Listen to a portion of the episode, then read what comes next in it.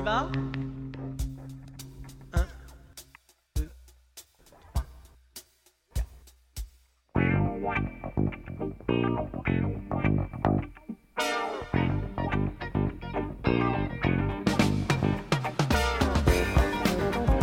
3,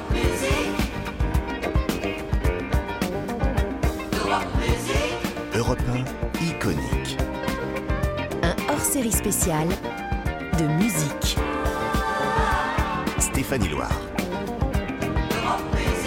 Bonjour à tous, bienvenue dans le deuxième acte de l'émission Iconique sur Europe 1. Iconique, c'est occasionnellement les samedis et dimanches de 16h à 17h, même heure que musique habituellement, sauf que là il est question euh, de regarder de près un phénomène musical hors du commun et d'en décortiquer la trajectoire. Aujourd'hui, Starmania, cette maladie moderne plus que jamais d'actualité, qui est racontée en musique par le génial duo Berger-Plamondon dans le plus grand opéra rock francophone de tous les temps. Iconique, Starmania. Stéphanie Loire. Hier, on a déjà passé une heure en immersion au cœur des précieuses archives européennes et aujourd'hui, on va poursuivre cette promenade sur le parcours de Starmania, de sa genèse à nos jours. Pour commencer notre plongée dans cette œuvre visionnaire qui a marqué l'histoire de la musique, on démarre avec le créateur et compositeur de Starmania, c'est bien sûr Michel Berger, fort du succès de sa première version du spectacle, retour en 1988. Alors Magneto. À chaque fois qu'on fait un spectacle, c'est quelque chose de nouveau. Là, il y a une nouvelle génération de gens qui, qui chantent et qui participent à Starmania. Et puis sur le plan de la mise en scène, on a fait quelque chose de qui était un petit peu l'image qu'on se faisait de Starmania dès le départ et qui est euh, une image euh, plus personnelle des auteurs, disons. On dit un peu partout que c'est mieux que le premier spectacle. Mais moi, je crois qu'il ne faut pas comparer. Le premier spectacle, c'était une aventure. On crée un, un, un opéra rock en français. C'était vraiment une aventure dans une très grande salle. Très, il y avait un côté très spectaculaire. On le faisait pour un nombre de représentations limité. Là, c'est dans un théâtre, c'est complètement une autre formule. Vous savez, c'est un peu comme une histoire d'amour. J'avais envie d'en de, finir avec un spectacle que j'ai dans le cœur depuis longtemps et qui, et qui, pour moi, a été aussi complètement une étape de ma vie. Comment vous avez pu écrire ça il y a 20 ans? Alors que c'est notre vie d'aujourd'hui Ces euh, chansons sont intemporelles. La musique, elle nous fait frissonner. On avait euh, l'idée de faire quelque chose de futuriste et maintenant c'est vraiment, je crois, un, un spectacle qui parle de l'époque dans laquelle on vit.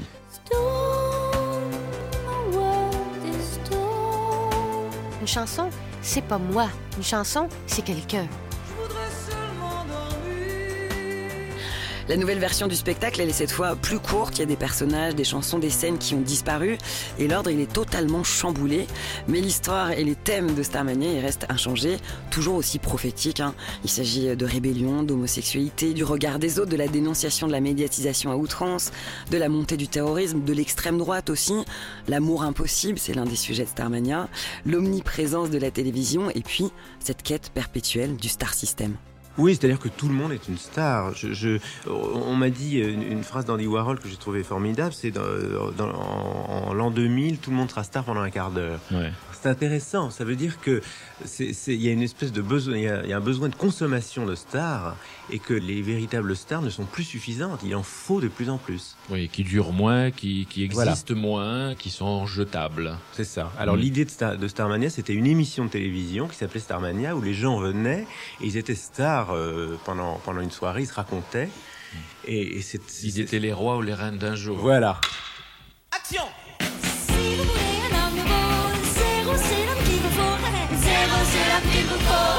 Coupé Voilà, c'est super, très bien non, comme ça. Non, non, non, il va falloir recommencer. La caméra numéro 3 n'a pas fonctionné. Je le fais juste une petite fois. C'est une question de cadrage. On va pouvoir garder la voix. On refait seulement l'image. J'ouvre la pépépépé, une millième. Action Est-ce qu'il n'y a pas une rencontre pour le texte et les chansons de cet opéra rock? Avec les jeunes de 1989, même si ça a été écrit dix ans plus tôt. Il y a huit ans, on avait euh, l'idée de faire quelque chose de futuriste, et maintenant c'est vraiment, je crois, un, un, spectacle qui parle de l'époque dans laquelle on vit. C'est vrai que les jeunes sont les premiers à être venus, puisqu'ils sont habitués en plus à aller au concert, mais je les autres générations viennent maintenant et ça c'est très agréable. Et alors vous parliez des jeunes de cette génération, comme dit la, la chanson d'un de vos personnages, cette génération qui est née en criant au secours et qui n'en finit pas de, de rappeler son besoin d'amour. Et ils, ils sont, euh, ils ont un désarroi absolument terrible. Enfin, ils sont très malheureux dans la société dans laquelle on vit et, et, et ils ont besoin d'amour, pas uniquement d'amour personnel, mais d'amour dans le monde dans lequel ils vivent. Et, et cet amour est complètement absent. Ouais, finalement, Michel Berger parle un peu comme Monseigneur Lustiger. Mais je crois qu'on n'a pas besoin d'être Monseigneur Lustiger uniquement pour, avoir, pour se rendre compte qu'il n'y a pas beaucoup d'amour. C'est vrai que je crois que tous les gens dans la société sont maintenant euh, oppressés par cette espèce de, oui, de- de pression mondiale comme ça, de l'événement lourd. On vit dans un monde qui est absolument euh, intolérable euh, tous les jours, mais qu'est-ce qu'on peut faire? Alors, par exemple, quand on est chanteur, on a essayé de faire des disques, on a fait des concerts. Il y a une force extraordinaire de la musique rock dans les pays anglo-saxons qui fait qu'on a une action. Alors maintenant, quand on est chanteur, on reçoit 10 lettres par jour de causes à défendre. Et c'est pas exagéré, ça C'est bien sûr que c'est exagéré, puis on peut pas tout faire et c'est- ridicule. Je veux dire, on va pas faire un disque à chaque fois que quelqu'un est malheureux sur Terre. Sinon, on va finir par faire des disques pour les gens qui font des disques. Alors les gens, pour pas dire les jeunes, en, en 89, ils ont peut-être moins d'illusions qu'au moment où vous avez écrit la première version de Starmania, Michel Berger, mais ils ont peut-être plus d'espoir ou pas aujourd'hui. Vous les voyez aussi désespérés, parce qu'ils le sont que dans Starmania? Mais vous savez, dans ce spectacle, c'est ça qui que je trouve euh, assez, assez amusant, c'est que c'est un spectacle assez désespéré finalement, et les gens sortent très heureux. Ça, je crois que c'est la dynamique de la musique. Il n'y a pas de solution, en tout cas, à la fin du spectacle, une espèce de mode d'emploi par rapport au monde, parce que ça, je crois que ce serait vraiment très très naïf. La question, vous la connaissez? Si vous n'étiez pas qui vous êtes, dites-moi qui vous voudriez être. J'aurais voulu être un artiste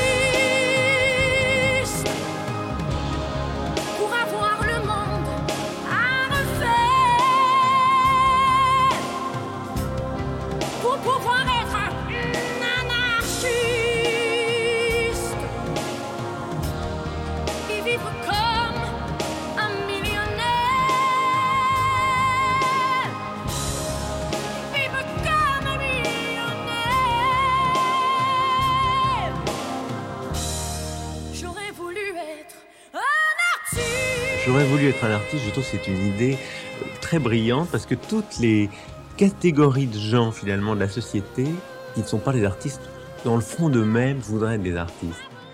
C'était bon, je sais.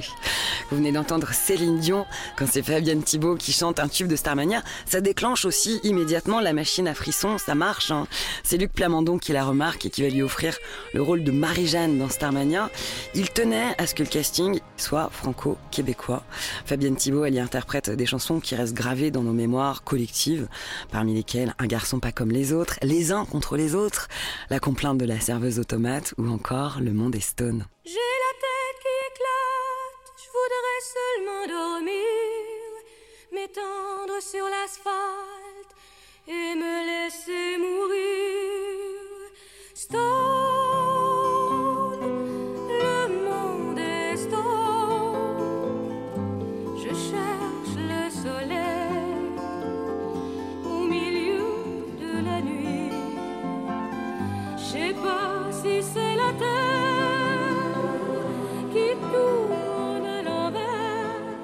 Je crois sincèrement que les chansons, elles ont une vie propre.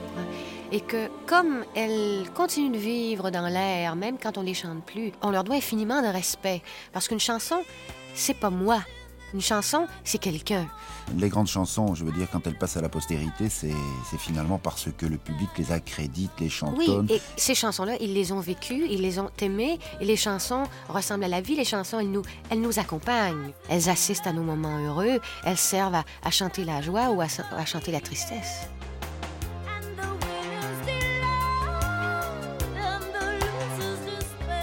Chaque fois que Starmania a été remonté, Michel Berger a toujours voulu que, que les arrangements soient refaits à chaque fois et, que chaque fois euh, ça soit réarrangé au son du jour et, que c'est devenu de plus en plus rock avec le temps. C'était moins opéra rock à la création. La dernière version que Michel a supervisée, c'était la version anglaise qui s'appelait Tycoon, qui vient de ressortir d'ailleurs sous le titre Starmania en anglais.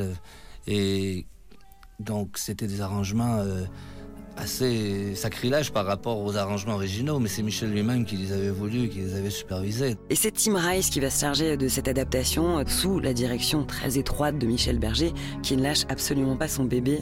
Pour le casting, il fait appel aux plus grands artistes internationaux pour interpréter les morceaux de l'album. Il y a Peter Kingsbury, qui est le cofondateur et le chanteur du groupe américain Cock Robin. Il reprend la chanson de Daniel Balavoine dans la version originale de Starmania et qui devient Only the Very Best. No one can have more than they do. I wanted life, I wanted you. Only the very best, a reasonable request. This is too high a price to pay.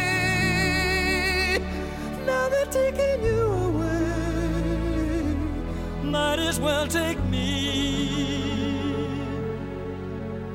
down, down to hell, for I don't care. Miley's throwing very near. Oh, it's getting cold. Voyage au cœur des archives, des précieuses archives autour de Starmania. On se retrouve juste après la pause et on continue cette plongée dans l'opéra rock. Iconique, Starmania. Stéphanie Loire. Iconique vous retrace l'aventure Starmania. Stéphanie Loire. On poursuit notre promenade sur le chemin du succès de Starmania dans Iconique sur Europe 1. Et avant de vous en dire plus sur la toute dernière version du spectacle, une nouvelle immersion dans les précieuses archives pour continuer à dessiner les contours de l'opéra rock Starmania. En 1996 et puis ensuite encore en 1997, la seconde version de Starmania va recevoir une victoire de la musique. La troupe triomphe en parallèle au théâtre Mogador et au Canada. Et en 1997, Starmania est applaudi par plus de 3 millions et demi de spectateurs. C'est un véritable raz-de-marée. C'était le grand soir pour Starmania, la centième, et pour souffler les bougies ou plus simplement poser devant la pièce montée, le président de la République et le premier ministre canadien. Ce dernier, en visite officielle à Paris, avait invité François Mitterrand à la centième représentation, le premier ministre du Canada, monsieur Jean Chrétien. Nous sommes très heureux du succès que les Canadiens ont ici euh, à Paris avec euh, ce spectacle. J'avais pas eu le plaisir de le voir, mais là, certaines des chansons sont devenues des classiques. Je ne savais pas qu- qu'ils venaient de ce spectacle, alors c'était vraiment agréable.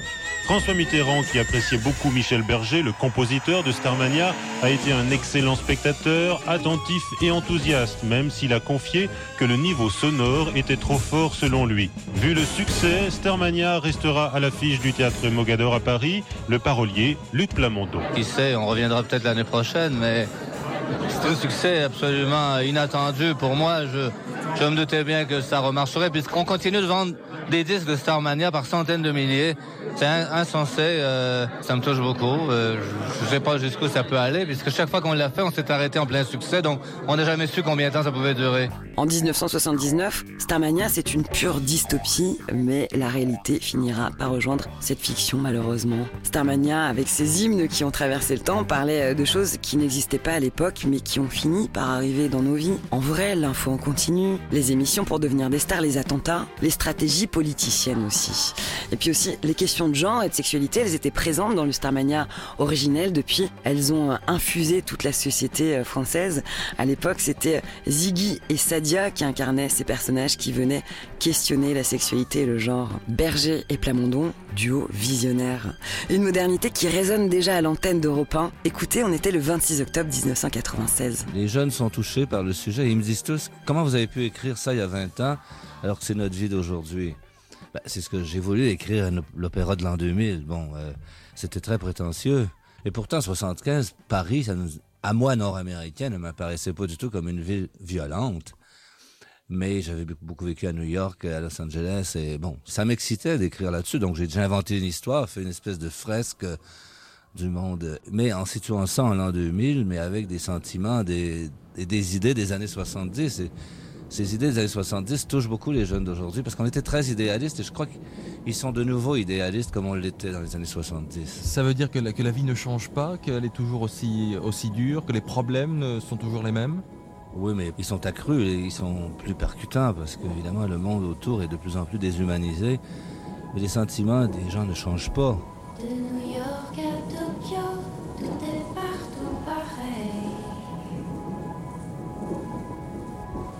Prend le même métro vers les mêmes banlieues. Tout le monde a.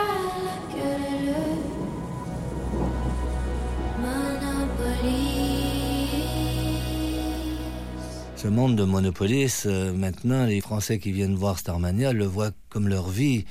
Alors que à la création, il y a 20 ans, euh, ça se passait ailleurs, dans le futur. Le SOS d'un terrien en détresse de Daniel Balavoine. L'artiste y chantait le mal-être de son personnage Johnny Roquefort en tant que terrien qui désirait s'échapper de cette vie terrestre.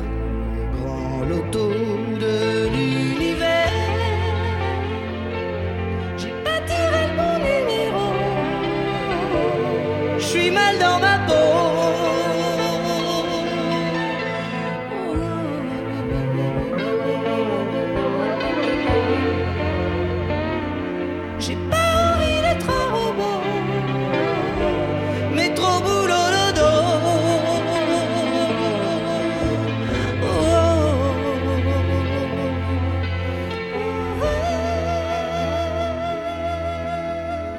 D'être là, je peux vous le dire. On s'en aperçoit peut-être pas, mais vous pouvez pas imaginer ce que c'est pour un jeune d'avoir la possibilité de parler une minute. C'est pour ça que j'avais peur de ne pas pouvoir parler. Parce que ça n'arrive jamais. La jeunesse se désespère parce qu'elle n'a plus d'appui, elle ne croit plus en la politique française. Et moi, je pense qu'elle a, en règle générale, en résumant un peu, bien raison. Et ça, il faut que les grandes personnes qui dirigent le monde soient prévenues que les jeunes vont finir par virer du mauvais côté parce qu'ils n'auront plus d'autre solution. Il y avait effectivement, Michel Berger, tout le caractère de Daniel Balavoine dans cette interpellation Oui, surprise du candidat François Mitterrand, de l'homme politique François Mitterrand en pas- 1980, il y a 5 ans. C'était pas quelque chose à- auquel il avait pensé euh, avant. C'est vraiment une colère euh, subie. C'est un sanguin finalement, Daniel. Et là, il n'a pas supporté. Quoi. On l'a fait attendre. Il pouvait pas parler. Il avait vraiment des choses à dire. Et il en avait gros sur le cœur. Moi, je trouve que c'est d'ailleurs quelqu'un qui en avait gros sur le cœur, Daniel. Et c'est tout ce qui est formidable dans ce qu'il a fait. Ça part de là. Il en avait gros sur le cœur de voir les choses qui sont monstrueuses à travers le monde, de voir que les jeunes sont complètement écrasés, angoissés. Et il, il avait envie de faire quelque chose. Et de chanter, c'est déjà faire quelque chose. Et, et avec ses amis, il était comme ça dans la vie de tous les jours? Enfin, ça, c'est Oui, l'aspect extérieur, public. Bien sûr, bien sûr, c'était c'était pas un caractériel, il faut quand même pas exagérer. Hein. C'était pas les colères tout le temps. Une grande gueule. C'était une grande gueule. Tempérament. ouais, ouais, ouais, ouais. Mais c'était quelqu'un de formidablement généreux et je, je crois que ça restera pour tous les gens qui l'ont connu quelqu'un de- d'extraordinairement généreux. Hum. Et Qu'est-ce qui il restera de lui, Michel Berger? Ben, Je sais pas s'il reste, des disques de je qualité, sais pas s'il reste quelque chose des chanteurs. En tout cas, euh, pour tous les gens qui, qui, qui, qui l'aimaient et qui, qui ont acheté ces disques, il restera quelques chansons et quelques textes qui veulent vraiment dire quelque chose en français et qui veulent dire quelque chose de fort. Avec Starmania, Daniel Balavoine, il rencontre littéralement le public et il devient une icône de la chanson française et puis un artiste engagé qui va se faire porte-parole d'une jeunesse, celle de son époque.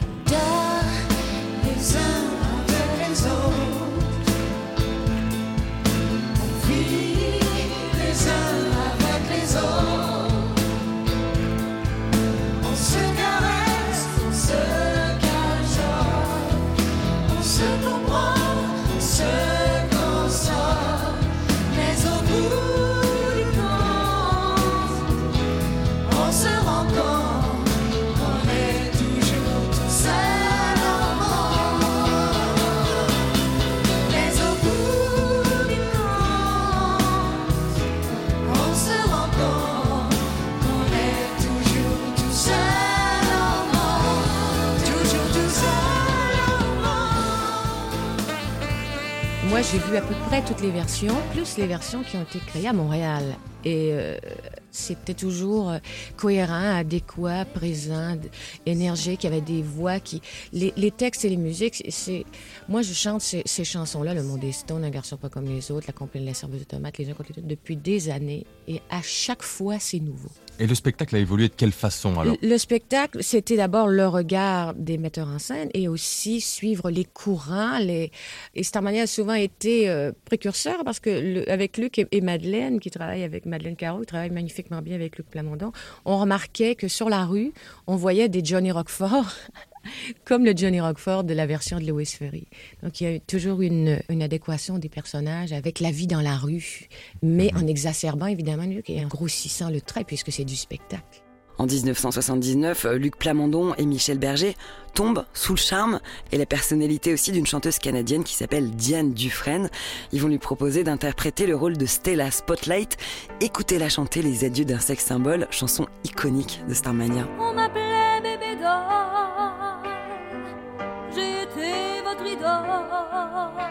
mais je n'ai plus l'âge de mon image. Il faudrait que je convole avec un prince du pétrole. J'ai déjà l'âge de tourner la page. Ben, la manière que c'est fait aujourd'hui, ça correspond beaucoup plus à une espèce de course. C'est rendu maintenant que les chanteurs, c'est plus comme des sportifs. Il faut toujours qu'ils gagnent la course, qu'ils gagnent des trophées. C'est là, en fait, le succès. Moi, euh, le succès de ma génération, je parle pour moi, c'est euh, quand le monde est dans la salle et qui aime un spectacle. C'est toujours travailler en fonction des spectacles. C'est que des- il y a des choses qui me conviennent plus. Moi, je suis un, peu plus rebelle, alors euh, je suis pas capable de d'entrer dans des espèces de systèmes, surtout que j'ai l'avantage de vieillir. Alors quand on vieillit, on a plus le choix.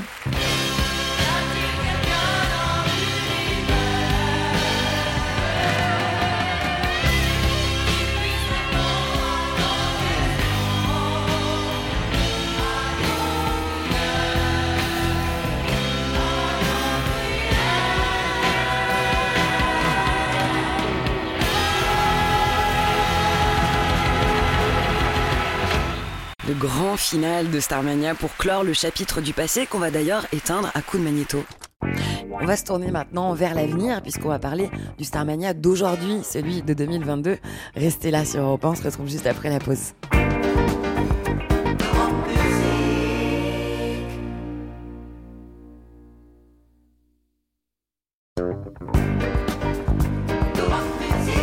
Iconique vous retrace l'aventure Starmania sur Europe 1. C'est la deuxième partie euh, d'Iconique sur Europe 1. On continue à cheminer sur le sentier du succès de cet opéra rock incroyable euh, qu'est Starmania. Et justement, 40 ans après cet opéra rock, il est de retour dans une version épurée, actualisée depuis le 8 novembre 2022. On va prendre la température auprès du public sur l'attente de ce nouveau Starmania. Stam, Stamnan, non? Michel Berger, France Gall, non? Starmania, qu'est-ce que c'est? C'est à partir de quand la nouvelle euh, comédie musicale? Il s'appelle Ziggy, je suis folle de lui. Puiser dans l'ancien pour euh, réactualiser, euh, et mettre ça à la sauce moderne, c'est parfait. C'est Michel Berger. C'était un homme brillant. Je suis musicienne, donc je peux en parler un peu quand même. Non, mais je l'ai parlé à ma compagne hier et elle ne va pas le voir. J'aime pas les comédies musicales. Elle a dit ça. Quand on arrive en ville, da, da, da, da, da, da, da. À partir de 2023. pour les jeunes, je pense que c'est génial parce qu'ils vont découvrir Starmania. Oui, c'est bien. Euh, ah, j'irai peut-être, je regarderai, mais bon, non, j'irai pas. Mais j'écouterai.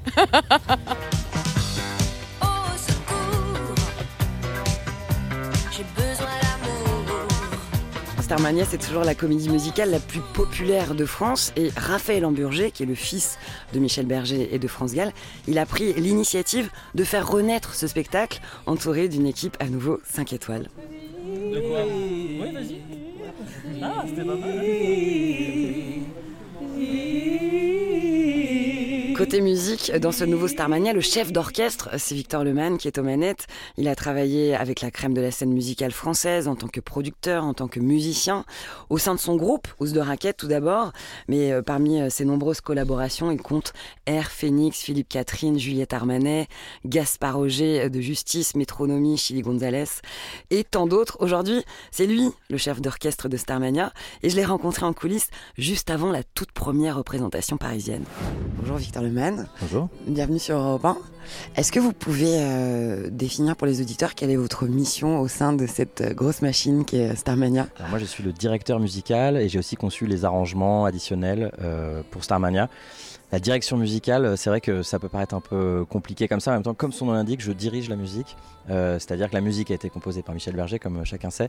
Mais euh, certaines choses peut-être euh, faisaient écho à, leur époque, à 79 ou la version de 88. Là, il était vraiment question de créer une vraie version de 2022, bien ancrée dans son époque, donc tout en respectant bien sûr euh, l'œuvre. J'étais pas là pour dénaturer quoi que ce soit. J'ai aussi voulu amener peut-être ma touche et une modernité pour vraiment que ça soit aujourd'hui. Il y a eu un dialogue, j'imagine, avec, qui s'est opéré avec Raphaël Amburger, qui a la manœuvre sur ce projet-là, qui est le fils de Michel Berger et de France Gall. Est-ce que vous avez reçu, entre guillemets, des consignes? Est-ce qu'il y avait un cahier des charges? Ou est-ce que vous aviez carte blanche? Euh, non, j'avais pas carte blanche, mais Raphaël euh, m'a laissé vraiment euh, une belle latitude. On se connaît depuis très très longtemps. Euh, on n'avait jamais travaillé ensemble, mais on évolue un peu dans le- les mêmes cercles de la musique depuis, depuis 15 ans. Raphaël est producteur de, de musique, il n'est pas directement musicien compositeur, mais il est vraiment... euh, Il y a une oreille il est totalement dans la musique, il est totalement euh, musical. Euh, C'était un plaisir de, de collaborer ensemble. On était en studio ensemble. Moi, j'étais le chef d'orchestre. J'ai fait appel à, à des musiciens que, que je connais. Je dois aussi dire, c'est important que ça sera joué en live tous les soirs par, par ces six musiciens. C'est pas du playback, c'est pas une bande qu'on passe. C'était très très important pour moi. Et c'est vrai qu'on était en studio avec Raphaël euh, et je faisais mes choses. Lui, il écoutait toujours. Euh, C'était en, en- collaboration. Alors vous disiez tout à l'heure, euh, l'idée en effet c'était non pas de dénaturer Starmania, l'œuvre majeure en plus qui, qui a une vraie place dans l'imaginaire collectif, mais en la mettant au goût du jour avec...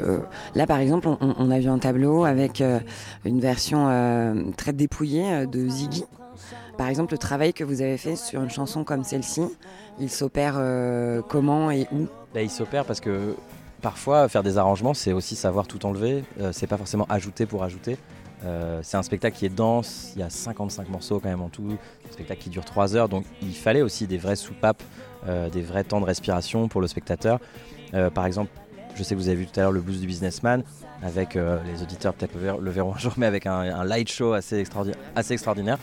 Et c'est vrai que juste après ça vient dans le spectacle euh, Un garçon pas comme les autres, puis la chanson de Ziggy, où là j'ai voulu quelque chose de très minimal aussi pour, euh, rebondir différemment, pour que, le spectateur se repose. Mais aussi, je crois que dans l'épure et dans le minimalisme, on peut toucher vraiment euh, à un truc d'émotion aussi fort que dans le truc maximal et épique. Et Starmania, c'est ça, c'est une espèce de, montagne comme ça, toujours haut, bas, haut, bas, tout le temps. Euh, et moi, j'avais toujours en tête ce curseur de l'émotion. Est-ce que là, je- est-ce que c'est trop? Est-ce que c'est pas assez? Et donc voilà, parfois, il faut savoir faire très peu. Et donc vous, vous êtes le chef d'orchestre des musiciens qui jouent en live, c'est important de le souligner en effet, mais aussi euh, des chanteurs. Euh, Est-ce que vous avez participé au casting de ces voix qui sont des voix totalement euh, nouvelles? Quand je suis arrivé, euh, les voix, certaines étaient déjà là, et d'autres, j'ai participé au casting, mais certaines étaient, étaient déjà arrivées. Moi, je suis voilà, chef d'orchestre des musiciens, et puis il y a aussi toute la, il y a aussi toute la musique euh, qui est diffusée. Il y a les fameux journaux télévisés de Télé Capital, qui est cette, cette euh, télé euh, d'information continue qui peut rappeler les, chaînes qu'on a, aujourd'hui. Et ça, c'est des- musiques que le spectateur en- entendra, que là j'ai conçu totalement, et qui sont des. Je suis presque allé chercher des trucs presque pas techno, mais un peu club, où je suis allé dans des registres assez nouveaux. Je pense que les gens seront, seront étonnés. Il y a, donc il y a toute cette partie de production vraiment que j'ai dû, que j'ai dû faire. Moi, j'ai travaillé avec, euh, j'ai produit les albums de Juliette Armanet ou de Kavinsky ou de Justice, ou des, des choses qui sont très différentes euh, dans le, dans le panel. Donc j'ai vraiment dû me servir de, de- de tout ce que je savais faire. En fait. Et tout ce spectre-là a eu l'occasion de s'exprimer dans Bah, ce entre Kavinsky Starmania. et Juliette Armanet, je crois que Starmania, il y a- ça, il y a- ça se retrouve un peu. Super. Bah, c'est parfait, merci beaucoup. J'aurais voulu être un artiste pour pouvoir faire mon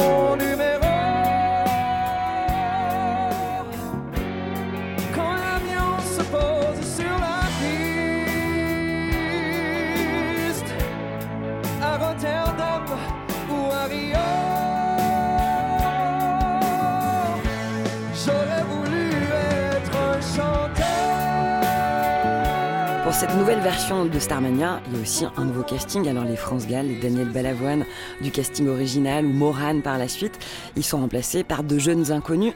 Un casting hyper prometteur qui joue et qui chante très bien est juste. Je suis allée prendre la température en coulisses juste avant le lever du rideau. Mon nom est Gabrielle Lapointe et j'interprète le rôle de Cristal. Moi, c'est euh, Myriam, Mané Myriam, et on fait la rôle de Sadia. Je m'appelle David Latulippe, j'ai 31 ans et je fais 0 janvier. Alors, c'est Magali Goblet et j'interprète le rôle de Stella Spotlight. Je m'appelle Alex Montambeau et j'interprète Marie-Jeanne.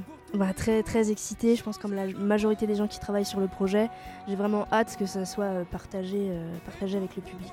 salut, je m'appelle Adrien Fruy et j'interprète le rôle de Ziggy. Un petit peu de pression, mais au final on a, on a fait un tel travail avec euh, notre metteur en scène Thomas Joly qu'au final on en oublie un peu le, on en oublie un peu le passé euh, et, j'avoue que si je commençais maintenant à y penser, je pense que je ne monterais pas sur scène.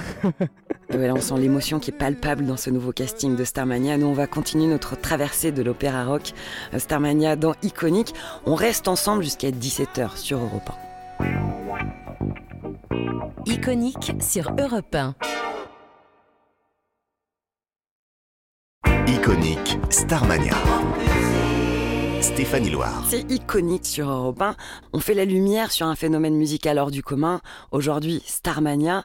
Et on parle du nouveau Starmania, composé d'une équipe artistique grand luxe, aux chorégraphies. Euh, c'est l'œuvre du talentueux belge Sidi Larbi Cherkaoui, chorégraphe et danseur, qui a collaboré notamment avec Jay-Z et Beyoncé. La production est signée par Thierry Suc. Les costumes, eux, ils sont dessinés par Nicolas Guesquière, directeur artistique de Louis Vuitton. Côté mise en scène aux commandes, c'est Thomas Jolie, qui est metteur en scène remarquable de théâtre et d'opéra. Il a à peine 40 ans. En plus de, Starmania, il vient d'être choisi comme maître de cérémonie euh, des JO de Paris 2024. Et il s'est fixé pour objectif de remettre à jour l'œuvre originale de l'opéra rock. Je suis allée lui tendre le micro d'Europe 1 à l'aube de la première. Thomas Joly, bonjour. Bonjour. Bienvenue sur Europe 1. Merci. On vient de voir euh, une partie du spectacle et sincèrement, je suis absolument éblouie. Euh, donc bravo. Merci beaucoup. Euh, avant tout, pour les auditeurs d'Europe 1, est-ce que vous pourriez définir votre mission, qui est celle de metteur en scène pour cette nouvelle version Alors metteur en scène, ça veut dire beaucoup de choses. Ça veut dire qu'on travaille à peu près à partout, c'est-à-dire sur la rebâtir le livret, par exemple, le décor, les lumières, les costumes. Alors évidemment, c'est pas moi qui fais tout, mais c'est le metteur en scène, c'est celui qui donne un peu la direction générale du projet. Alors on est venu vous chercher pour un projet comme celui-ci, qui est un, Starmania qui fait partie littéralement de l'histoire, un monument dans le paysage musical français. Vous, vous avez un parcours euh, théâtre euh, public, l'opéra. Euh, c'est audacieux comme, comme choix le fait de vous solliciter vous D'après vous, qu'est-ce qu'on attendait de vous sur une mission comme celle-ci? Alors je crois que c'est mon goût pour le grand spectacle parce que l'opéra et le théâtre, théâtre public notamment, c'est un peu comme ça que je travaille. Et puis, en fait, en réalité, moi, je me, sens assez chez moi dans Starmania parce que j'ai beaucoup monté Shakespeare, par exemple, et je trouve qu'il y a beaucoup de, liens avec William Shakespeare dans cette Quels sont les liens entre, par exemple, entre Shakespeare et Plamondon? Est-ce qu'il y, a des points en commun? Eh ben, il y en a. La preuve, le premier qui est très beau, c'est que Luc Plamondon a réussi à mettre des mots très simples sur des sentiments très complexes qu'on éprouve, comme par exemple ici dans Starmania, la mélancolie, l'ennui, la dépression, le malaise au travail, euh, le sentiment de ne pas avoir de sens dans son existence, donc la vacuité, etc. Euh, ça, c'est très shakespearien parce que parce qu'en fait, on ressent ces, ces, émotions-là et c'est ça aussi qui donne une grande universalité, je dirais, à l'œuvre, tout comme Shakespeare. Et puis, pour la musique, euh, Michel Berger euh, un bagage classique euh, aussi en tant que compositeur et moi qui viens euh, qui aussi travaillé à l'opéra on ressent tout à fait là dans Starmania la puissance émotionnelle de la musique. Elle n'est pas juste une suite à Starmania c'est pas juste une suite de, de tubes parce que c'est des tubes mais c'est pas qu'une suite de tubes c'est aussi une musique au service de l'émotion au service de la narration au service de l'intériorité des personnages. Donc finalement moi, je me sens tout à fait à la maison. Et l'affiliation semble avoir opéré euh, quand on, voit le spectacle. Comment parvenir à revisiter un tel monument sans le trahir? Ma première euh, envie était euh, de rebâtir le livret. Pourquoi? Parce que quand j'ai regardé, fouillé, je connaissais, mais j'ai bien étudié à nouveau euh, les œuvres précédentes, en tout cas les mises en scène précédentes, on se rend compte qu'il y a des chansons qui disparaissent, des personnages aussi qui disparaissent, des chansons qui passent d'un personnage à l'autre, des chansons qui apparaissent, bref, que l'œuvre elle est euh, malléable. Et donc euh, mon premier travail ça a été de me dire ok on va recentrer euh, notre version sur l'histoire, sur la fable, parce que beaucoup de gens connaissent les chansons, mais peu de gens finalement savent que bien cette chanson c'est le cri de désespoir d'un personnage parce qu'il lui arrive telle ou telle chose, etc.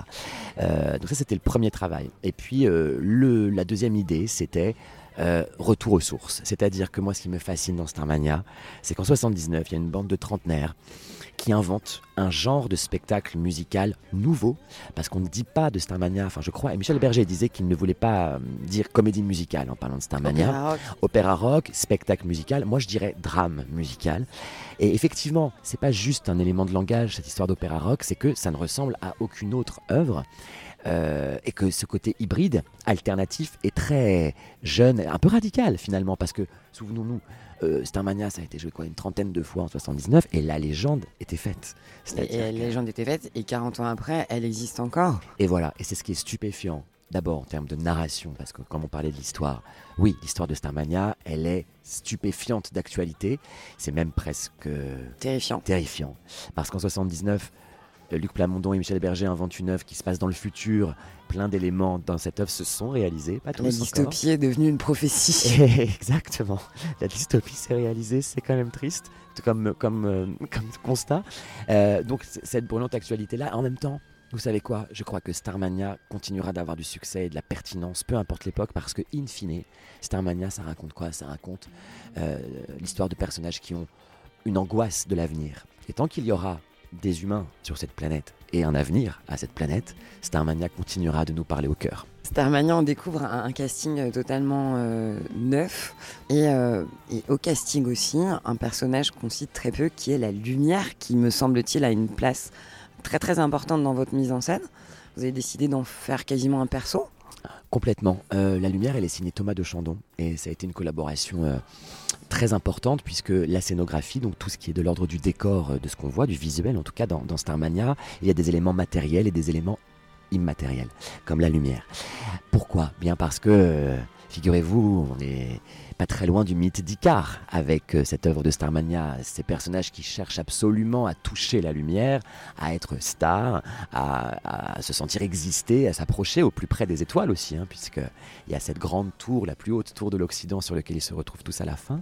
Bref, ce mythe d'Icare où on vient se brûler les ailes à la lumière, eh bien j'ai voulu le retranscrire dans le geste, et puis aussi parce que Michel Berger disait lui-même que Starmania, c'est une œuvre très noire. hein, on a parlé hein, de la dépression, etc. effet, très mais, sombre. mais c'est une lutte du, de l'obscurité, de l'ombre contre, enfin, avec la lumière. Parce que même si ces personnages sont tous en proie à des tourments intérieurs plutôt tristes et plutôt mélancoliques et des formes de langueur, au final, ce sont des gens qui se battent, des gens qui donnent une énergie de vie très forte euh, pour contrer euh, l'obscurité. Et donc forcément, euh, ce qui contre l'obscurité, c'est la lumière. Est-ce qu'il y a de l'espoir dans Starmania? C'est quand même une œuvre très nihiliste, mais, mais très, très puissante pour ça Donc aussi. la lumière incarne un peu d'espoir finalement peut-être. Euh, la lumière incarne l'espoir, mais la lumière incarne aussi la chute et le danger. Vous, Starmania, en tant qu'individu, aujourd'hui vous avez quel âge Thomas Joly? 40 ans. Et Starmania, vous l'avez découvert à quel âge? Alors, je crois que je l'ai découvert, j'étais enfant, parce que mes parents avaient l'album que beaucoup de, de gens avaient acheté, comme mes parents également. Après, je me souviens qu'adolescent, allez, je vous le confesse, moi je faisais Stella Spotlight devant mon miroir. Et parce que je crois que je comprenais, sans tout comprendre à, à- à l'histoire à ce moment-là, en tout cas, enfin tout- toutes, les, toutes les précisions dans l'histoire, je comprenais qu'il y avait une histoire, je comprenais qu'il y avait des enjeux, je comprenais qu'il leur arrivait plein de choses à ces personnages, et que euh, déjà j'avais ce goût, je crois, du théâtre, de la théâtralité, et des- voilà, du- de l'illusion, du jeu. Et ouais, ouais, j'ai fait Stella Spotlight devant mon miroir. Et vous imaginiez pas qu'un jour vous alliez Mais vous êtes- non, mais être à la mise en scène j'ai une de ce chance. spectacle-là C'est un cadeau, vraiment, honnêtement, c'est un cadeau quand je reçois ce coup de fil en mars 2019 de Thierry Suc, qui est le producteur du spectacle, qui me dit Aurais-tu une soirée disponible pour dîner avec Luc Plamondon et les ayants droit de Michel Berger et de France Gall? Mon sang n'a fait qu'un tour, enfin, je suis tombé de ma chaise, je sais pas comment, quelle expression pourrait, pourrait signifier ça, mais vraiment, ça a été un- une chance géniale. Bah là, pour le moment, vous êtes bien assis sur votre chaise et nous, on est ravis de découvrir ce spectacle. Merci beaucoup, Thomas Joly. Merci beaucoup.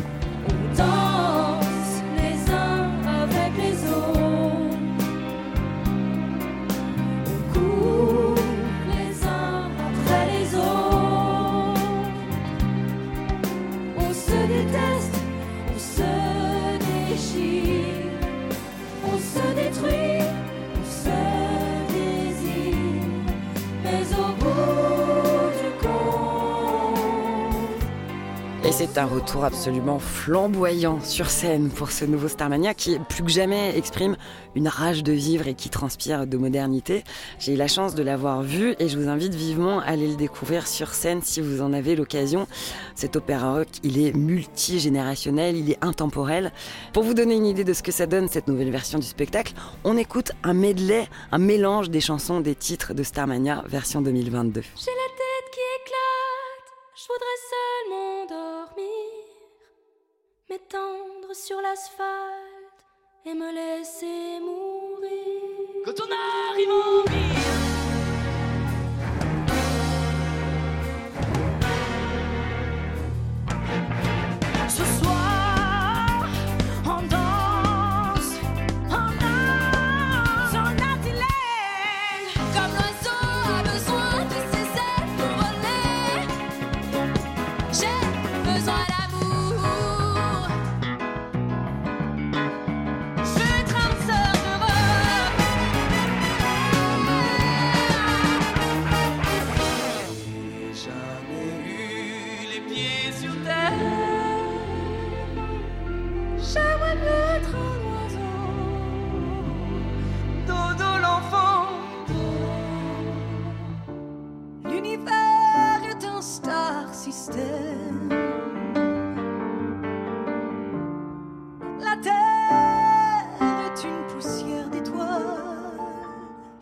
J'aurais voulu être un artiste.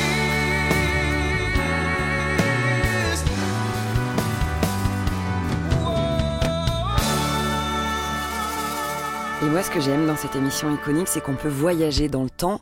On parle du nouveau Starmania, on va aller rendre une petite visite au casting original de Starmania et on écoute Ziggy sur Europe 1.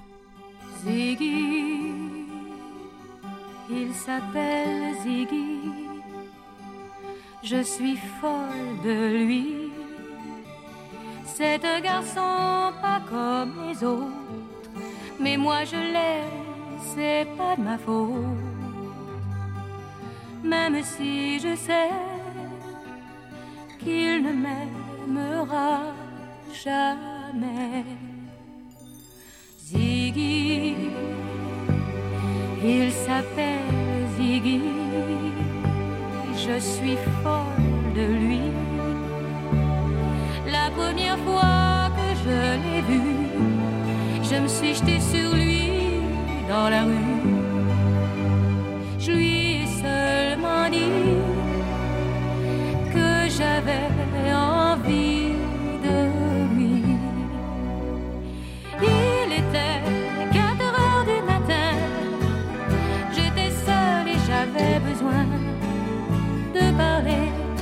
quelqu'un. Il m'a dit Viens prendre un café. Et on s'est raconté nos vies. On a ri, on a pleuré. Oui, Ziggy. Il s'appelle Ziggy c'est mon seul ami. Dans sa Vend des disques dans une boutique.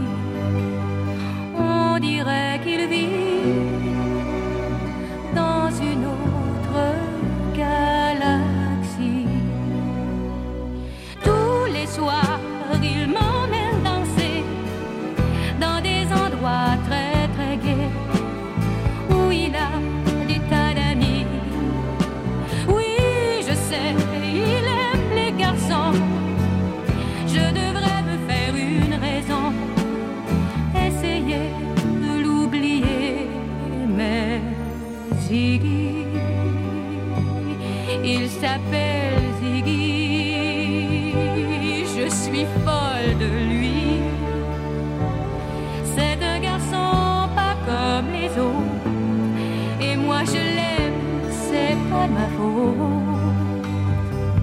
Même si je sais qu'il ne m'aimera jamais. Ziggy, l'un des tubes inoubliables de Starmania. Je tiens à remercier l'équipe de fabrication de cette émission, sans qui elle n'existerait pas. À la réalisation, c'est Kevin Ousti. À la coécriture, Clara Léger. À la production et au mixage du tout sonore, c'est Sébastien Guidis et Julien Tarot. À la programmation, Grégory Delpeuche pour la recherche musicale, c'est Benoît Valentin pour les archives, Sylvain Denis, Benoît Mukensturm et Laetitia Casanova. Merci aussi à Nadia Milosevic à la direction des programmes, Xavier Joly à la direction du service de production, et puis un merci tant qu'à faire à Sébastien Bordenave qui allait euh, nous faire ces magnifiques micro-trottoirs.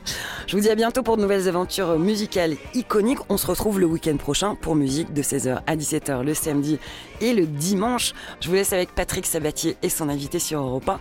Merci pour votre fidélité. À très vite.